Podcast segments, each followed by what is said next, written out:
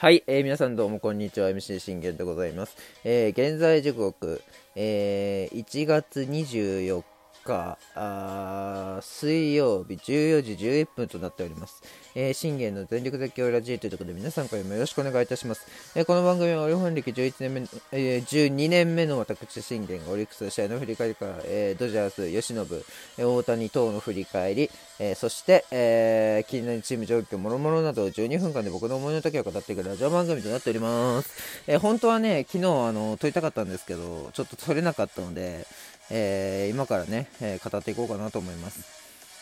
えー今からまあ2本撮っていくんですけど、まずは、えー、俊平太くんから語っていこうかなと思います。ヤフーニュースが、えー取り上げていました。山下俊平太、先発としてこだわっていく数字。目標は吉信級、防御率1点台前半ということで、えーオリックス山下俊平太投手が、えー防御率1点台前半で伝説的投手と肩を並べる20日、大阪、舞島の球団施設で、自主トレをと公開、さっきは95イニングと規定不足ながら防御率1.61さらなる改善も4年目の目標に掲げた。防御率は先発としてこだわっていく数字。1点台は行きたいし1点台前半を残している方もいるので行きたい。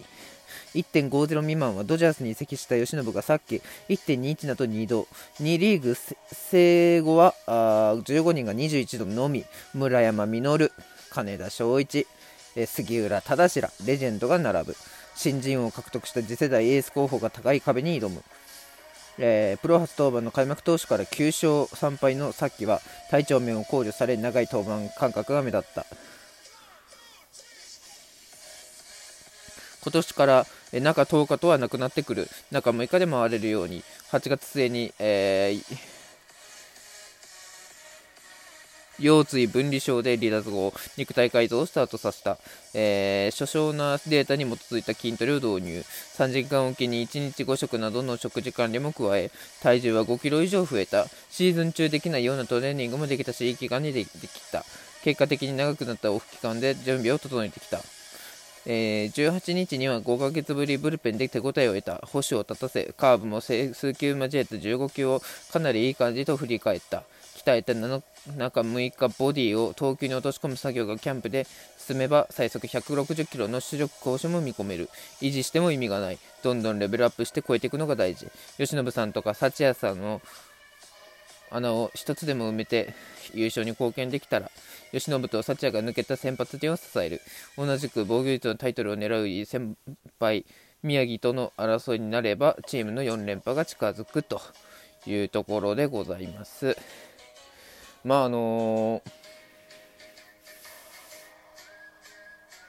うーん。まあ0点台はねまだちょっと狙えないとは思うんですけどなんせその0点台をね狙っているのはこの2リーグ分立以降ではなんと村山実元阪神ですよ。元阪神のあの大レジェンド村村山実の防御率0.98ね。これを超えなきゃいけないわけですよ。ね。であの神様仏様稲尾様の稲尾和久元西鉄ですね。彼も、えー0点台取ったと。いうところで、まあ、球団最高は阪急時代41年の、えー森幸太郎の0.89これを超えなきゃいけないねもうピッチャーにあのなりたいっっていうことを俊平太君自身が、あのー語ったわけですよね慶喜とえー、幸也の穴を、幸也さんの穴を、吉信さんと幸也さんの穴を僕が埋めたいって。ね。もう新人王だけにこだ、あのー新人王を取ったから満足っていうわけじゃなくて、まだまだやっぱり進化ね、あのーできていくと僕思うのでね。なんせ僕は今、あの、俊平太君と東君のどちらか2人が、あの次の新エースの筆頭だと僕は思ってるので、この2人のあの構想はすごいあの楽しみですよね。どちらが先に抜け出すのか、どちらが先に、えー、慶喜に近づいていくのかっていうところでね、やっぱ目標は高くね、あの、あるべきなのでね。まあ、宮城くんが、あの僕はまだ、あのね、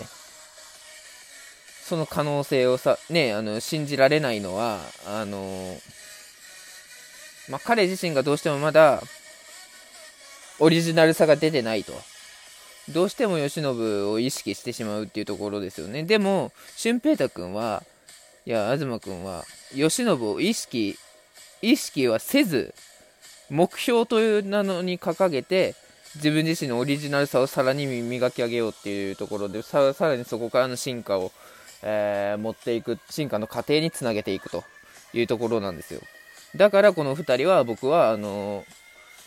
このどちらか2人が新エースになるなと僕はあの思っております。はい。なんせあと4年後にはね、あの斉藤京介君が、あの日本最強エースになる時代に来ますから、僕はあの彼は、まね、あの間違ってないと思いますし、であと、トーマツ君もね、あのなんやかんやで、彼もね、あのブルペンローテ回れるようなピッチャーになってきまして、全然エース級のピッチャーになると思ってますからね。いや、まあでも、まあ本当に投手陣の未来は明るいなと、えー、改めて感じたね、えー、ところでございますね。もっとやっぱね、ベテランも頑張っていってほしいですよね。この若手たちに負けずに、負けずに。ね、ベテランでさえも、まだやっぱりチャンスはあるわけじゃないですか。そのチャンスっていうのは、若手に食われていってしまうのは仕方がないんですよ。もうそれが今、その、ね、新時代を担っていくわけですから、若手たちが。ね、だって21歳が担い、20、今年で6歳の東くんが担い、ね、総一郎ももう26ですよ。宇田川くんも26ですよ。ってなったら、やっぱりね、あのー、まあ、宮城くんももう23かな？うん、今年で。まあ、宮城くんと僕は、ね、あの同い年にまあなるわけですけど、まあ、そんな中でね、あのー、まあ、やれるのは本当にこう、ね、自分が思うべきことなんでね、はい、ただ本当ね、俊平太君が防御率1点台の前半を目指したいというところはもうつまり防御率のタイトルを取りたいっていうねところが僕はもう目に見えるんです。だから宮城君が防御率1点あの防御率のタイトルを取りたいって言ってもまだあの説得力がないように対して俊平太君はもう説得力しか感じないんですよ。ね自分が今まで中10日で投げてたとその中10日っていうのももう今年からね中6日に変わってくるで、ましてや自分一人であのローテを埋めれるとは思ってはいないっていうのは、ね、言ってるわけじゃないですか。でも、いずれはそのローテを自分で、自分一人でもう俺が埋めてやるっていうね、いうね、あの、存在になっていくわけですから、ね。まだね、あの、斎藤京介君や、トーマツ君らが、あのー、ね、エース級になるまでには、そして、えー、僕が推しているその斉藤京介君が、あの、僕がっていうか、まあ、慶喜にね、こう、ポスト慶喜ということでね、あの期待されている、慶喜自身が期待されている斉藤京介君が、あの4年後、ぜね、絶対エースの壁、つまり、え日本最強エースに僕はなると思ってますので、まあ、それまでの間、やっぱ俊平太君と東君にはね、あのー、時代になっていってほしいと思っているのでね、あのー、本当に、どちらかには、やっぱり日本最強エースになってほしいなっていうのはあるんですよ、僕の中でも。うわー、慶喜は怪物だったな、いや、ラスボスだったなっていうのがあるわけで、だから、その俊平太君も、あのいずれはラスボスの立ち位置に立つわけですから、立てる存在になると僕は信じてます。うん。立てる存在に、ね、なると信じているので、まあ今までね、だって慶喜も今までは、こう主人公、主人公、主人公でやってきたわけで、ね、それがね、もうあのー、沢村賞を取った瞬間にもう日本最強エースと認められ、えー、ララスボスの存在に立ったわけですよ。で、そのラスボスはね、あの、海を渡って、えー、ドジャースへ渡ったわけですから、まあ、ここから大谷とのタッグが始まるわけですよ。ね。なら、その後釜っていうわけではないですけど、その後釜として、やっぱ俊平太君は負けられないわけですよね。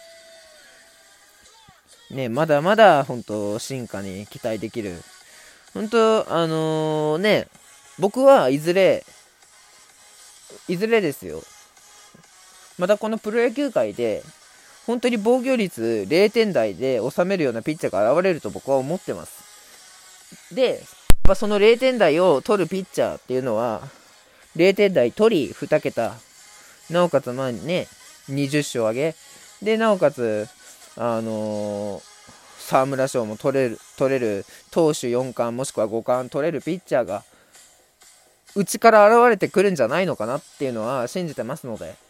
まあ、それが、あの、俊平太君になるのか、東君になるのか、はたまたね、あの、新世代たちの、新時代たちのピッチャーになるのかがわかんないですけど、でも、とりあえず今の時代は、もう俊平太君と東君のこの2強っていうのはもう間違いないと思うので、この2人にね、あの、どちらかに新エースを僕は託したいと思います。まあ、だから本当、紅白戦から、あのー、僕もしっかりね、見極めたいと思いますので、えー彼のさらなる進化に、そして目標を高く掲げたわけですから、えー、ぜひ1点台近い、1点台前半をを取れるようなピッチャーに、えー、進化していってもらいたいなと思っております。ということで終わります。バイバイ。